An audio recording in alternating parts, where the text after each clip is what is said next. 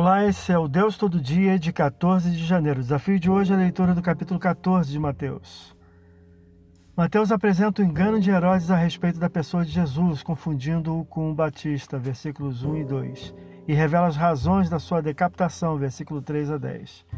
Mais uma vez, Jesus encontra-se envolto em multidão, versículos 13 e 14, levando a aprovar seus discípulos na satisfação do sustento de todos, o que Jesus fez através de um ato miraculoso, versículos 15 a 21.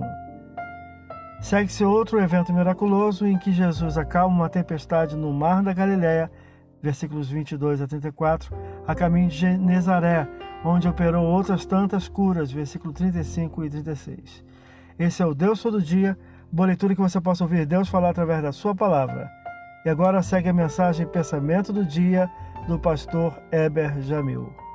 Até a próxima.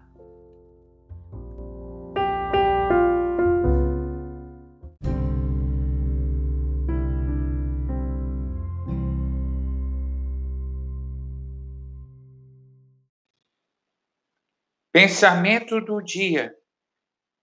Jesus disse que o primeiro grande mandamento é amar a Deus sobre todas as coisas.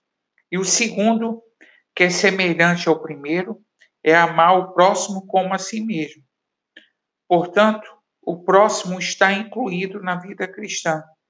Amar e servir ao próximo é também servir a Deus, fazendo como que para o Senhor. Este é o pastor Heber Jamil, que Deus o abençoe. Amém.